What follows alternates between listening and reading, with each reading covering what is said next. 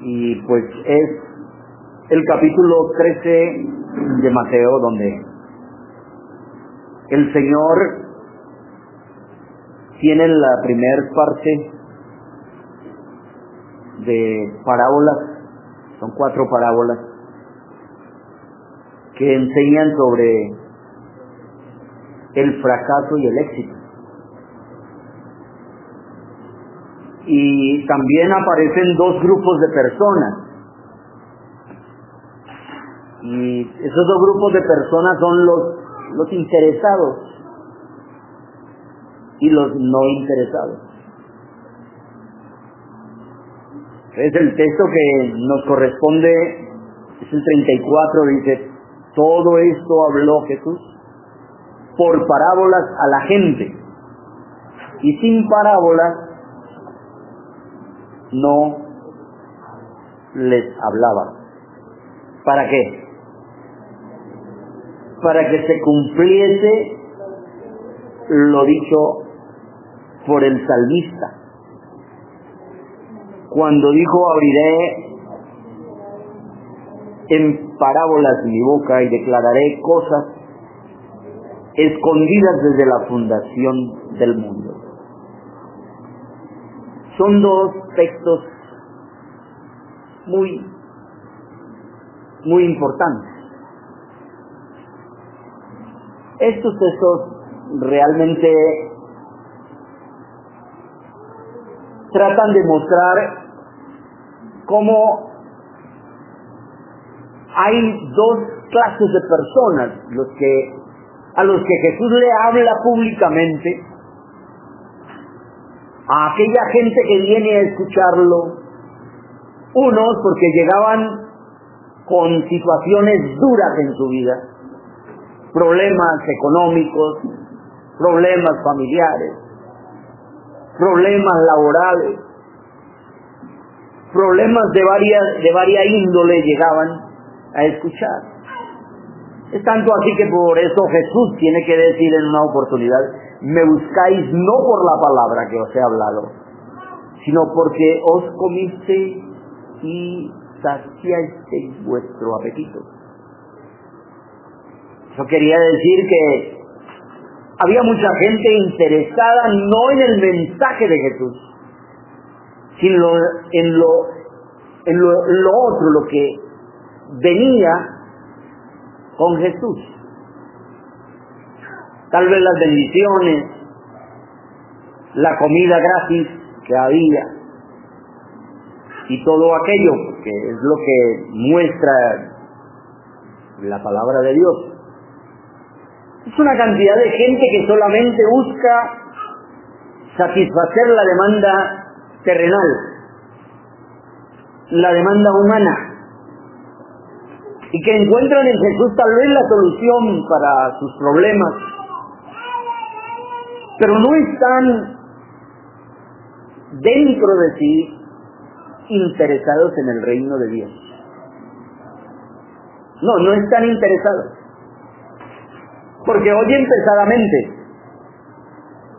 Porque no están muy interesados en eso, sino en solucionar sus problemas, sus dificultades. Y llegan a Jesús precisamente para eso. No porque quieran ir al reino de Dios, no porque quieran establecer vínculos en el Señor. Esto se ha extendido a través de mucho tiempo. Y dentro, recordemos, siempre van a haber los que llegan por intereses mezquinos a la iglesia. Unos llegan buscando mujer, otros otras llegan buscando marido, otros llegan buscando dinero, buscando las personas con lo que tengan, para tratar de unos de engañar y otros de apropiarse de lo de, lo de los otros.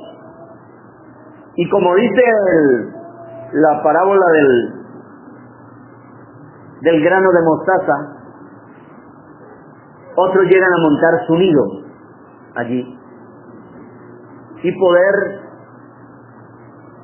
sacar provecho del, del árbol de mostaza. Es ese grupo de personas que Jesús conoce los pensamientos de ellos, que sabe cuál es el operandi de cada uno. Y por eso se dirige a ellos de manera dura. Porque quieren las bendiciones, pero no quieren aportar nada al reino. Ni siquiera sus propias vidas. Entonces sencillamente llegan de momento y pasan. De momento y pasan. Pero también podemos hablar de aquellos que, que llegan en un instante, en un momento, a crecer espiritualmente. Que no les interesa de pronto tanto lo material, sino que les interesa lo espiritual, porque saben que lo material, las fuerzas y todo, lo empeñan en ello. Y se dan a la tarea de trabajar duramente, si confían en Dios, que les dará las fuerzas, pero no que les va a dar el dinero. Pero sí les va a dar la habilidad de hacerlo. La capacidad, la sabiduría, la ciencia para poder conseguir lo que es propio. Además de eso, Jesús le habla a la gente por parábolas, porque sabe que la gente no está interesada entonces en oír y en aprender y en conocer el significado profundo de sus palabras. Entonces cuando usted oye algo, cuando verdaderamente usted está interesado en el reino, usted no es como los animales que no rumian. El Señor nos compara a nosotros como las ovejas. La oveja siempre come el pasto, pero luego después regurgita y vuelve a mascar. La diferencia que había entre los animales limpios y los animales inmundos era más o menos pues se ven los vacunos y en los ovinos. Eso que ellos no regurgitaban, pero los que eran rumiantes sí lo hacían. ¿Por qué lo aplica a la iglesia? Porque es que el hombre que verdaderamente está interesado en el reino vuelve a moler lo que oyó. No es que sencillamente llegó a la iglesia ya estuvo en culto. Pero no le interesó más. Puede ser que no venga solo a ver el, celular, ¿no? Sino que viene y oye la palabra y la entra en el corazón, pero no se queda esa palabra ya, sino que él la saca de nuevo, la eleva y empieza a volverle a dar, a moler se habló esto, se dijo esto, por qué se dijo aquí, por qué se dijo allá. Es como si fuera el rumiante. Lo que comió lo devolvió y empezó a masticarlo nuevamente. Jesús sabe que el público que tiene mayormente allá es un público que no está interesado en aprender, porque viene por otras cosas se enredan los milagros, se enredan las palabras. Le gusta estéticamente, qué hombre para predicar, qué hombre para hablar. Ningún hombre ha hablado así. Qué excelencia de palabras. Es lo mismo que el Señor le aplica al profeta cuando le dice, tú eres cantor de amores para el pueblo. oirán pero no te obedecerán. Es el profeta llegaba y predicaba y la gente se quedaba. ¿Qué palabra? ¿Qué texto? ¿Qué manera? Uy, me erizaba. Excelente, maravilloso. Cantor de amores. Porque ya después no no la ponían por obra, no la vivían. Y eso era el público que él tenía al frente, por eso les hablaba públicamente por parábola. Y una parábola trae una enseñanza, pero es una enseñanza oculta.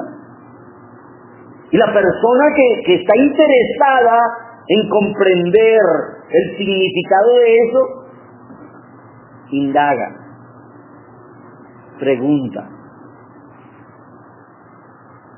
Entonces por eso Jesús encuentra le decía que dos tipos de personas. Las personas que oían y estaban interesadas en otra cosa, tenían su imaginación, su ideal en otras cosas, pero no en las cosas que verdaderamente funcionaban, que eran las del reino de Dios y su justicia.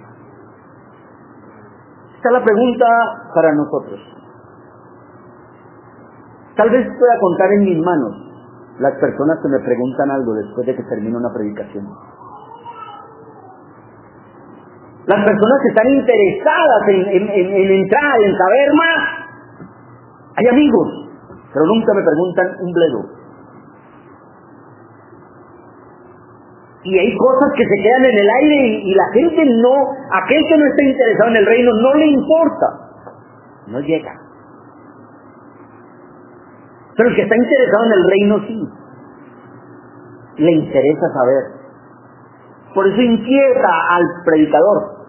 Entonces por eso encuentra aquí el siguiente párrafo, que Jesús explica la, la parábola de la cizaña. Ahora encuentra otro tipo, el tipo de persona que es del reino. La persona que viene, bueno, explíqueme esto. Explíquemelo. Necesito, a, necesito aprender. Usted les habló a ellos allá y, y pues sí, eh, todos quedaron ahí. Pero, pero yo no quiero quedar así. Yo quiero que me explique. Y se sentaron allí. Entonces despedida la gente, entró Jesús en la casa, porque es que siempre va a haber aquellos que van a estar en la casa. Este es un lugar público. Aquí hay gente que tal vez yo nunca les dirigiré la palabra porque nunca me van a pedir ni nunca se van a sentar conmigo. Pero en mi casa, sí, llegarán los que están interesados. Entonces, ¿qué hace Jesús? Se entró en la casa, Jesús en la casa y acercándose los discípulos le dijeron, explícanos la parábola de la cizaña del campo. Yo le pregunto a usted, usted es tan entendido, tan entendida, que ha entendido todo, que usted no tiene nunca una pregunta, que usted tal vez nunca se interesa por eso, porque entiende mucho, o porque no tiene confianza, o porque no hace parte de la casa.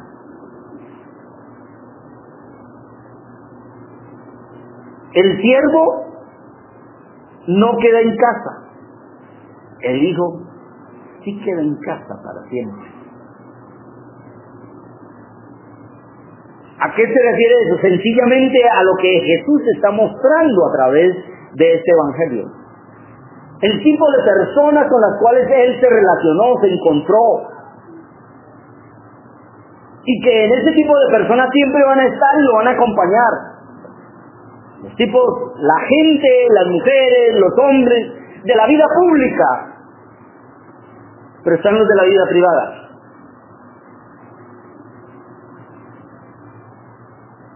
¿Qué somos nosotros con Jesús? Gente de la vida pública. ¿O tenemos una intimidad verdadera con Dios? Con el Señor Jesús. Si tenemos una intimidad y pues vamos a ir más allá. No nos vamos a quedar sencillamente con lo que la predican. Qué hermosa No. Los que son del reino son inquietos.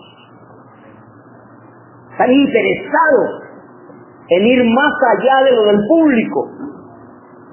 Se le echa al público es allá. Pero en medio de ese público hay ovejas. En medio de ese público hay cizaña. En medio de ese público hay trigo. En medio de ese público hay cabros. Recordemos que en un momento el Señor apartará las ovejas a un lado y los cabros al otro. Siempre va a aparecer, va a llegar aquellos. La pregunta o interrogante que más debemos hacer énfasis es, ¿tengo oídos para oír? ¿Estoy realmente interesado en el reino? ¿Averiguo realmente lo que significan las cosas cuando no las entiendo? Y si no las entiendo, ¿por qué me trago las incógnitas? No te sientes con la suficiente autoridad porque tal vez no aportas nada al reino. Y es obvio. Te sientes ajeno, extraño. Si no aportas nada, entonces ¿qué vas a reclamar? Son varios interrogantes que pueden aparecer allí. Cuando Jesús despide, la gente se sienta con aquellos que están dispuestos a escuchar algo más allá de lo que se escuchó. Aquellos que están interesados en comprender mejor la dinámica del reino. Respondió él y les dijo, el que siembra la buena semilla es el Hijo del Hombre. El campo es el mundo, la buena semilla son los hijos del reino, las cizañas son los hijos del mal. El enemigo que la sembró es el diablo, la, la ciega es el fin del siglo, los segadores, los ángeles. De manera que como se arranca la cizaña y se quema en fuego, así será el fin del siglo. Enviará el Señor a sus ángeles y recogerán de su reino todos los que hacen tropiezo y los que hacen iniquidad y los echará en el horno de fuego y allí será el lloro y el crujir de dientes. Entonces los justos resplandecerán como el sol en el reino de su Padre. El que tiene oídos para oír, oiga.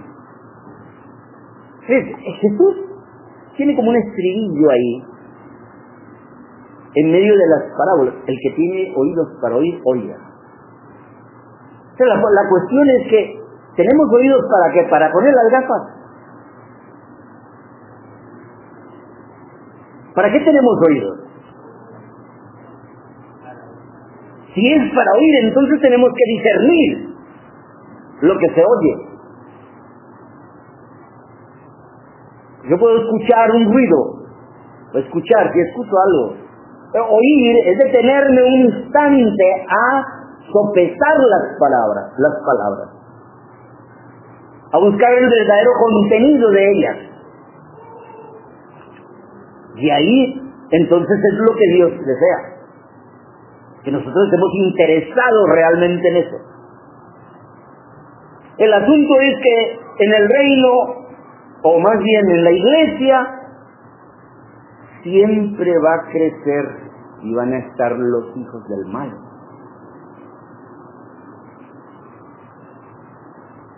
Porque la mala, la cizaña es los hijos del malo. El trigo es los hijos de Dios. Y eso como que redarguye la mente y el corazón de los que están escuchando. Los que escucharon pesadamente dicen, sí, pues sí, eso es normal, sí, hay un hay sembrado, hay una cosa y otra, pero no se van más allá de las palabras. estos, los discípulos, los que verdaderamente quieren crecer, siempre van a llegar a indagar más, a saber más, a comprender más y mejor las cosas del reino de Dios. Es obvio que si van a crecer tanto lo uno como lo otro, parece que hubiera mitad y mitad. Y lo dice también el Señor, estarán dos mujeres en el campo, una será tomada y la otra será dejada. Entonces nosotros debemos estar conscientes de lo que realmente somos y representa el reino de Dios para nosotros. Si estamos tras de otros asuntos y otros cuentos,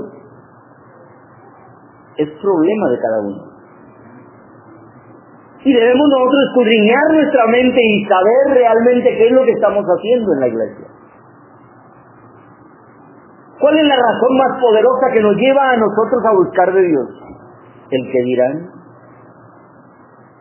me da pena porque hace rato que no voy. O es que me están tirando pelotitas y vamos a ver qué es. ¿Qué es lo que realmente nos mueve a nosotros? Cuando nos sentamos a escuchar la palabra, ¿qué hacemos con la palabra? ¿Usamos verdaderamente el oído para lo que es? ¿O estamos pendientes de lo que dice el hermano que está al lado? ¿Del juego del niño, de la niña? ¿Qué hacemos? El objetivo de Dios de enviar la palabra es precisamente para edificar, pero se edifican solamente aquellos que tienen oídos para oír, no orejas para poner las gafas.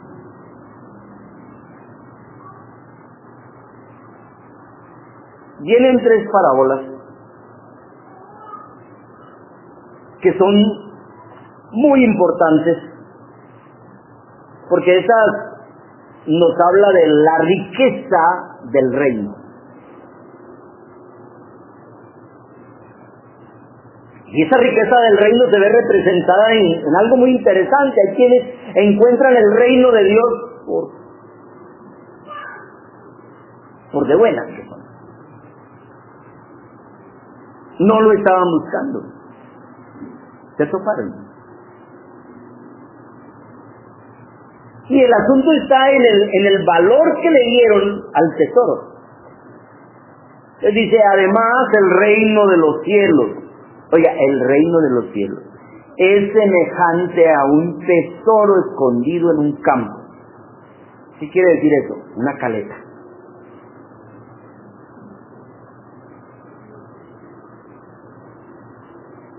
El cual un hombre haya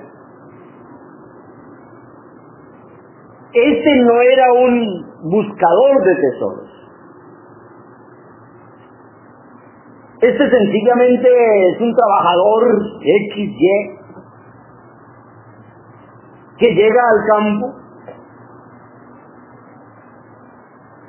a trabajar y se topa con un tesoro, un tesoro que tiene tanto valor que no es posible sacarlo de ahí. Que más bien me obliga a mí a migrar. Hay quienes quieren acoplar la iglesia a lo que ellos son, como ellos la quieren. Quieren sacar la iglesia de sus casillas y aplicarla a su manera de ser y de vivir. entonces una calita al aire no hay ningún problema. Eh, de vez en cuando una rodadita, no hay problema. Y parece que quisieran establecer su propio código y su propia Biblia. Para poder acotejar sus deseos, su carnalidad. Y hasta dicen, bueno, pues, ustedes notan que David tuvo como mil mujeres, que Salomón tuvo como mil mujeres, que David tuvo más de diez. Entonces se encuentran, en, eh, o sea, la tarea de encontrar esas cosas y pretenden hacer migrar la escritura al deseo de ellos. Pero lo que dice aquí eh, es que el hombre encontró el tesoro escondido, lo halló y lo esconde de nuevo. Dice, bueno, esto es importante, lo voy a esconder aquí, lo voy a mover así para que no sea que el que lo escondió venga y vuelva y me encuentre. Pero para eso yo tengo que hacer algo, entonces dice él, lo esconde y gozoso por ello va y vende algunas cosas ¿Sí? Vende todo lo que tiene. Este tesoro es de tanto valor que no puede usted tener otras cosas que alberguen un valor en su corazón. Es decir, que frente a este tesoro se pierde la lucidez de todo. No, no hay nada que compita con esto. ¿Qué tengo que vender? Todo. Todo. No una partecita. No, a mí me gusta esto, pero esto no, no está bien. No, es todo lo que tienes que vender, todo. Dios te da la oportunidad aquí y algo que, que llama mucho la atención es que él encuentra el tesoro y se llena de gozo. Gozoso. Va y vende. Esa acción que él hace hace menear la cabeza de muchos. Que si es bien bobo. Vender todo. ¿No es lo que nos pasa a nosotros cuando decidimos aceptar al Señor? ¿Cuántas personas son el referente en la cual nosotros vemos aún familiares de nosotros? Lo perdimos. Esto reclama de verdad una entrega. Ese reino de los cielos se está comparando a ese tesoro que lo hayan y lo esconde. Claro, podemos pensar, hay muchos eh, con un espíritu aventurero. La mayoría de los hombres tienen el espíritu aventurero, que no les importa dejar casa, familia, hijos, eh, lo que sea, por ir a buscar un tesoro y se aventuren a buscar, a buscar, y se, se van donde sea a buscar tesoro. Y lo buscan. Y cuando encuentran venden todo, se deshacen de todo, no les importa nada. No les importa familia, no les importa casa, no les importa lo que sea. Porque encontraron algo de demasiado valor. ¿No es lo que pasa con los que se van? Conozco amigos que se fueron y encontraron el tesoro y allá se quedaron y dejaron hijos acá. Y ya no pueden volver y si vuelven tienen ciertos problemas. Eso se compara al reino de los cielos. El Señor dice unas palabras que son muy trascendentales. El que ama más a padre, a madre, a mujer, a hijos, más que a mí, no es digno de mí. Es algo que lo haga perder a uno todo. Tiene que valer demasiado. Y si usted compara cualquier otra cosa con esto que está diciendo la palabra de Dios, usted está errado. Porque el único que vale ese precio de dejar madre, esposa, hijos, lo que sea, por él es Cristo Jesús. Solo Él tiene ese precio también, alto, que debe pagarlo aquel que quiere ser el discípulo de Él. Nosotros somos testigos de esa verdad. La vida nuestra se acabó cuando encontramos a Cristo, porque comenzamos una nueva vida. Dejamos de ser nosotros para poder ser Cristo en nosotros. No hay nada que tenga tanto valor como el amor de Cristo. Dejarlo todo por Él. Es el sentido pragmático del, cristianismo. Él sí vale. Todo lo demás no tiene la connotación. Sería efectivamente una falsedad sería cambiar a Dios, cambiar al Señor por lo que yo voy a dar. 30 piezas de plata. No juras.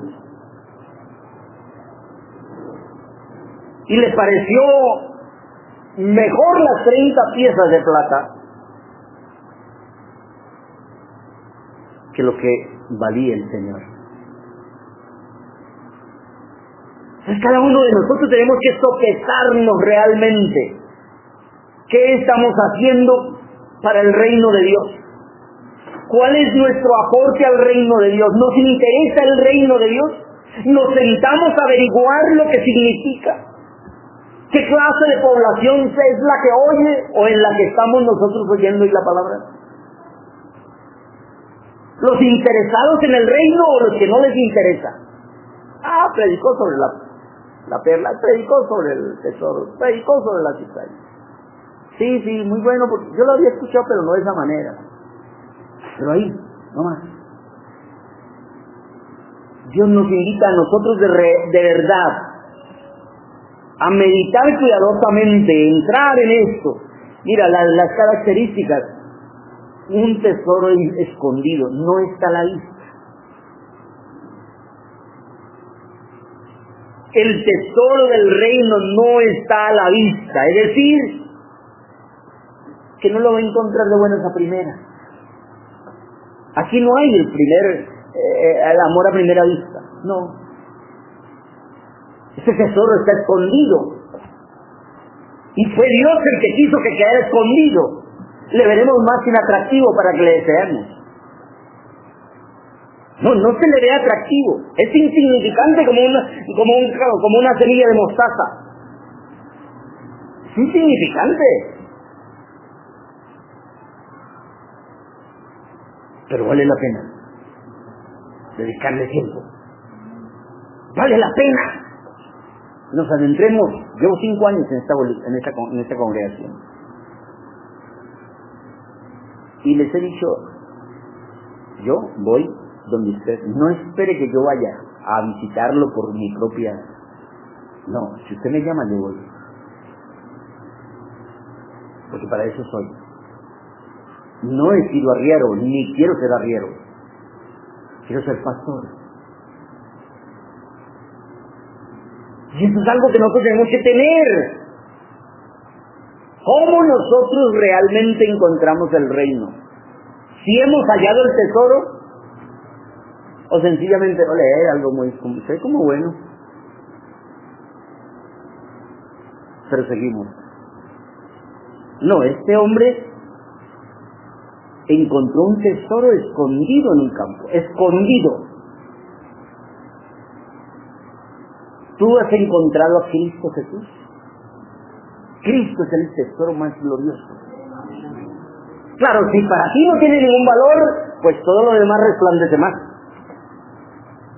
Resplandecerá más el trago, resplandecerá más la fornicación, el adulterio o cualquier otra cosa.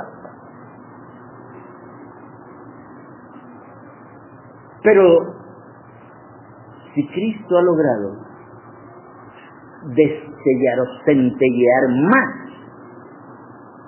seguro que tú quedas vislumbrado con él. Y te va a interesar, no va a ser una obligación, sino va a ser un gozo.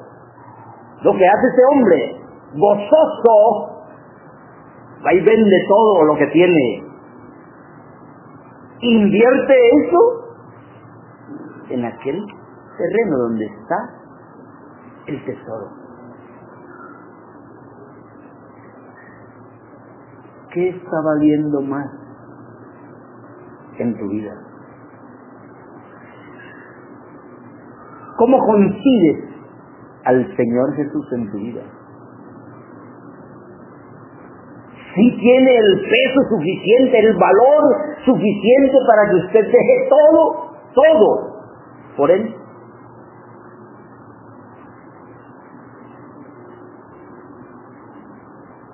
Qué bueno que nos hagamos esa pregunta.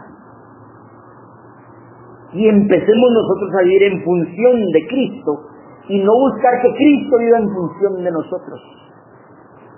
Que todo lo que es del Señor se dé en función de nosotros. Entonces ahí es donde están. No, no me visitan. Pues entonces empieza a visitar usted. No es que no evangelizar, entonces empiece a evangelizar usted. No es que no predica, pues entonces empiece a predicar usted. Dios no te llamó para que estés reclamando. Dios te llamó como obrero del reino. Para que hagas parte. Si es que verdaderamente encontraste el tesoro, haces lo que sea para adquirir ese terreno. Si no le ha tallado el precio verdadero, vas a seguir tu vida cantando y silbando. No sé cómo concibes, pero es palabra de Dios de verdad. Y nosotros debemos entender eso. Recuerde, le repito, además el reino de los cielos es semejante a un tesoro escondido. Dígalo bien, escondido, póngale énfasis ahí. No todos lo encuentran. Mucha gente ha pasado por acá. Pero no, esto es igual. Es lo mismo, yo estoy viendo una allá. Cantan mejor allá. Es más cómoda la silla allá. Bueno, hasta luego. Este es un tesoro escondido, no se ve a la primera vista. El hombre lo halla, luego lo esconde. Es decir, tengo mis reservas. Estoy contento, porque está contento. No sé, algo, algo. Puede que no hables mucho, pero conservas un tesoro y ese tesoro te da alegría. Claro, si no hablas mucho, pero estás alegre. ¿Y por qué estás vendiendo todo? ¿Estás loco? No, es que encontré un... Dice Circal, ese lugarcillo. No, si hay algo mejor, hombre. ¿Cómo se le va a ocurrir vender todo y esto y aquello y lo otro? No, no me importa. Y te vas a encerrar allá con esa gente. Y vas a seguir viviendo allá. ¿Sí? ¿Qué?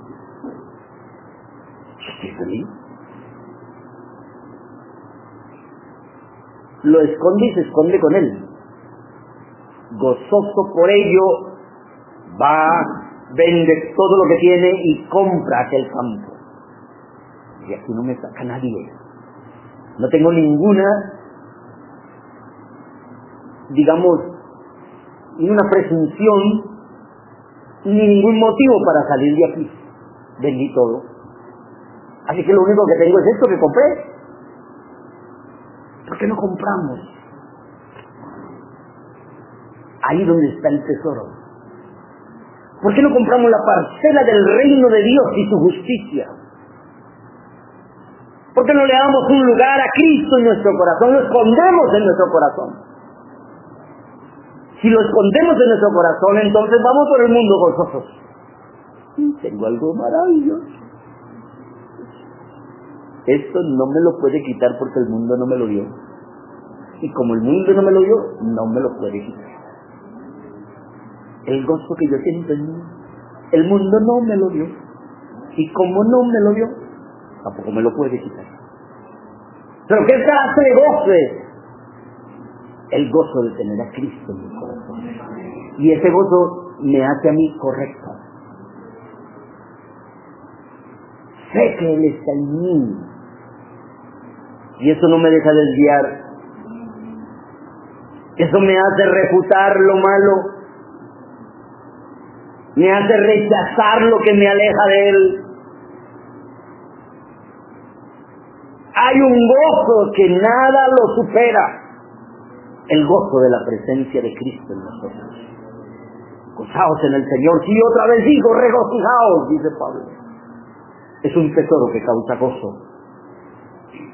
Perdón, que causa alegría. Pero no está dado para todos. Porque no todos están interesados en el reino. Porque no todos quieren cavar. Porque no todos quieren escudriñar y buscar dónde está, qué es.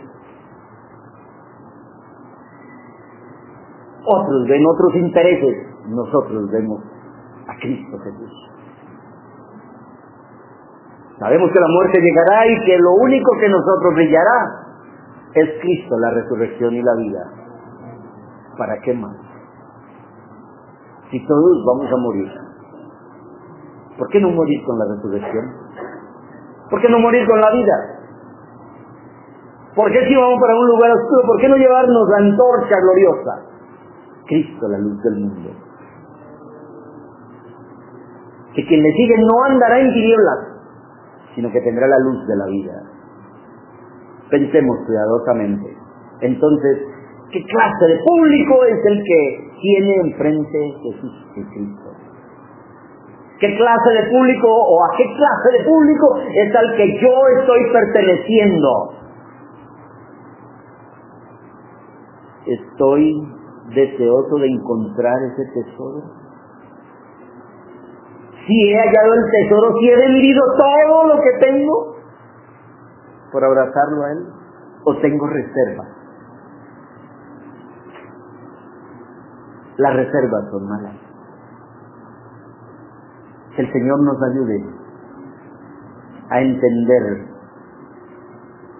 y a lo que no entendamos, que nos acerquemos que nos salgamos de la multitud de la gente, de la muchedumbre, de la gente común y corriente, que vayamos a la casa de Jesús, que seamos de esos que indagan, que han interesado en saber más, en entender mejor, que el Señor nos dé sabiduría para poder hacer las cosas como Él quiere. Vamos a